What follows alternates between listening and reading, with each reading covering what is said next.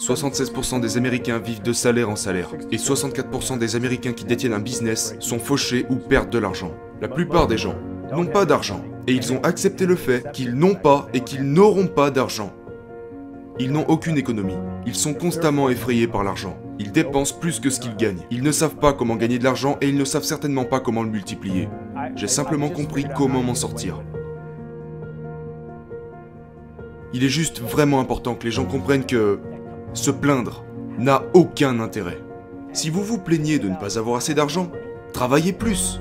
Si vous vous plaignez de ne pas avoir d'équilibre entre votre travail et votre vie privée, passez plus de temps en vacances avec votre famille. C'est super simple. Laissez vos actions dicter, au lieu de rester assis là et de penser que vous n'avez aucun contrôle.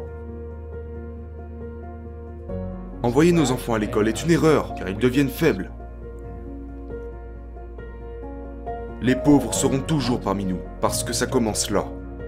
C'est dans les mots, et les mots deviennent de la chair. Mais quand ils disent ⁇ je ne peux pas me le permettre ⁇ ou ⁇ je ne peux pas faire ça ⁇ ils s'enfoncent. Ils deviennent ce qu'ils disent. Les gens pauvres disent ⁇ je ne peux pas me le permettre, je ne peux pas faire ça, je n'ai pas le temps ⁇ parce que c'est une échappatoire. C'est plus facile de dire ⁇ oh je suis fatigué alors, je ne peux plus aller à la salle de sport ⁇ En fait tu pourrais y aller. Mais non, je ne peux pas. Bien sûr, tu es trop paresseux pour y aller. Si l'amour fonctionnait, il n'y aurait plus de développement personnel. L'amour ne fait pas le travail. Ok? L'amour ne fonctionne pas. La religion ne fonctionne pas.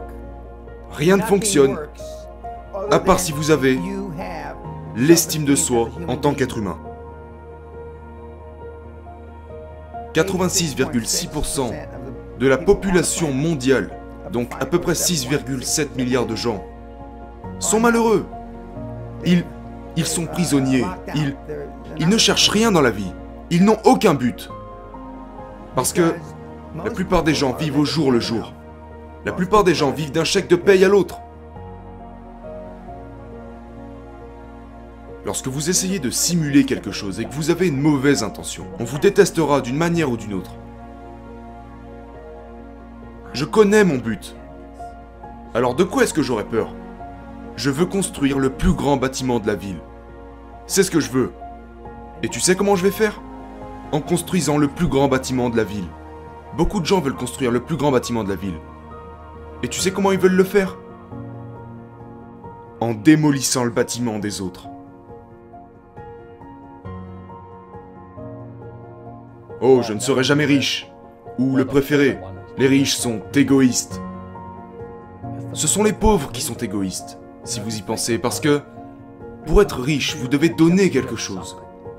Si vous trouvez le remède au cancer aujourd'hui, vous deviendrez multimilliardaire. Et voilà, vous êtes milliardaire. Non, mais je suis trop occupé pour soigner les autres. Je pense que je vais aller jouer au golf à la place. La pauvreté est transmise génétiquement. Et donc les gens qui sont assis chez eux en ce moment, et qui ont des difficultés financières, ou qui s'inquiètent à propos de l'argent, ou qui sont contents de gagner beaucoup d'argent mais mécontents de faire ce qu'ils font. Cela leur a probablement été enseigné. Votre super-ego a appris à trouver un travail, travailler dur, ou vous ne serez jamais riche, ou riche mais malheureux, ou peu importe. Tant que vous ne changerez pas votre état d'esprit, l'argent ne pourra pas vous aider. Correct. On peut le voir avec les gens qui gagnent à la loterie et les gens qui touchent beaucoup d'argent. Ils ont toujours le même problème, parce qu'ils ont cette âme de pauvre. Si vous êtes pauvre, vous serez toujours pauvre l'ennui et la drogue que vous devez absolument éviter.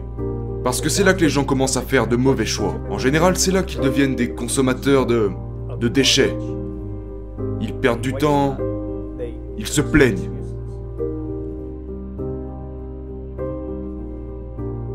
C'est vraiment dégoûtant que quelqu'un veuille tout sous-traiter. Il y a 168 heures dans une semaine. J'aimerais bien toutes les utiliser. Tu veux te salir les mains et faire les choses qui ne sont pas à ton échelle? Totalement Tu veux faire les choses que tu n'as pas envie de faire? Absolument que je veux faire les choses que je n'ai pas envie de faire. J'entends ces gars qui disent je, je ne veux pas faire les trucs que je n'ai pas envie de faire. Bordel, mais qui es-tu? Qui s'occupe de toi alors? T'es juste faible à ne pas vouloir faire les choses que tu n'as pas envie de faire. Je veux être le meilleur dans ce que je fais. Et je sais, sans avoir lu un seul livre, que je dois consacrer du temps, des efforts et de l'énergie. Et puis je dois taper des heures. Je dois être discipliné. Je ne pense pas que j'ai du talent. Je pense que j'ai tout simplement beaucoup plus travaillé.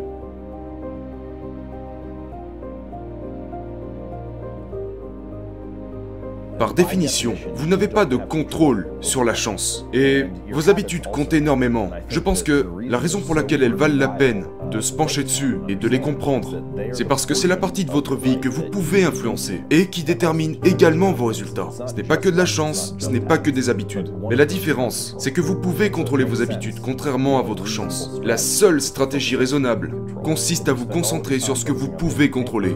Parce que si vous passez tout votre temps à vous concentrer sur des choses que vous ne pouvez pas contrôler, vous finirez simplement frustré. Et donc même si, même si vous êtes talentueux, vous ne pourrez pas réussir sans avoir les bonnes habitudes.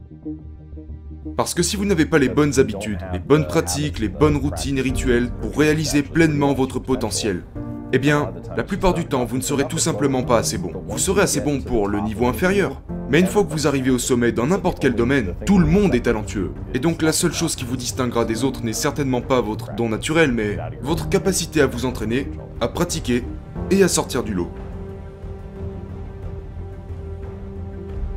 Peu importe ce que j'ai pu faire ou accomplir, il y a encore tellement de choses à faire. Il m'a dit, si je dois t'apprendre les principes de l'argent, eh bien tu commenceras par travailler pour moi gratuitement.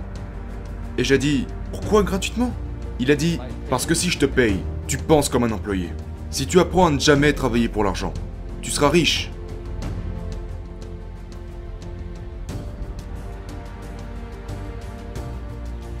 Si tu veux réussir dans la vie, tu dois trouver les bons professeurs. Notre système scolaire ne vous donnera jamais la vérité. Parce que lui aussi a été créé par le système. Fausse monnaie, faux professeur, C'est juste un scénario. Ils ne savent rien au sujet de l'argent. Et c'est ce qu'ils prétendent enseigner à nos enfants. Une question que je pose, partout dans le monde, qu'est-ce que l'école vous apprend à propos de l'argent? Et la réponse est rien. Mais ce n'est pas une erreur. Ce n'est pas par accident. Et la plupart des gens ne sont pas au courant. Mais le moyen le plus facile de faire travailler dur les pauvres de la classe moyenne est de ne jamais leur apprendre ce que les riches ont appris. Notre système académique est tellement corrompu. Nous savons que le système bancaire est corrompu. Nous savons que la politique est corrompue, mais c'est la même chose dans les écoles. Un faux professeur est quelqu'un qui veut juste un emploi et qui serait prêt à enseigner n'importe quoi. Vous savez, ils enseigneraient à cirer des chaussures si vous les payez plus.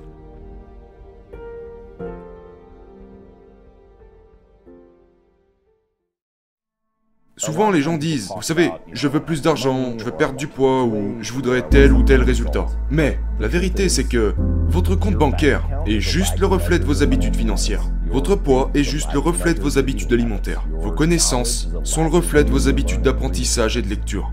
Et donc, en fait, nous pensons que ce qui doit changer, c'est le nombre sur notre compte bancaire ou le nombre sur la balance. Mais ce qui doit réellement changer, c'est les habitudes qui précèdent ces résultats.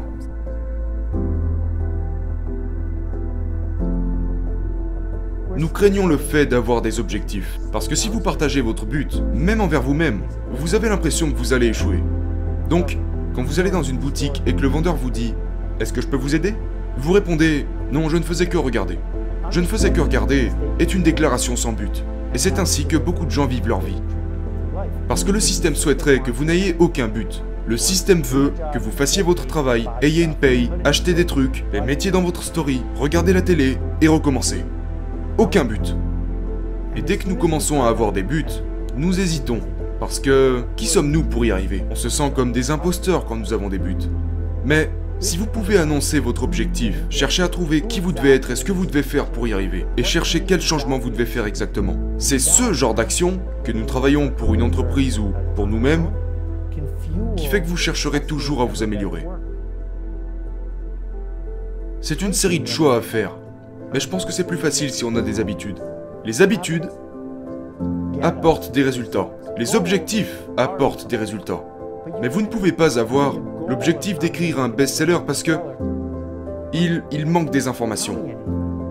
L'objectif serait plutôt je vais écrire tous les jours et je vais apprendre ci et ça. Et peut-être que les conséquences de ces actions répétées jour après jour donneront finalement un best-seller.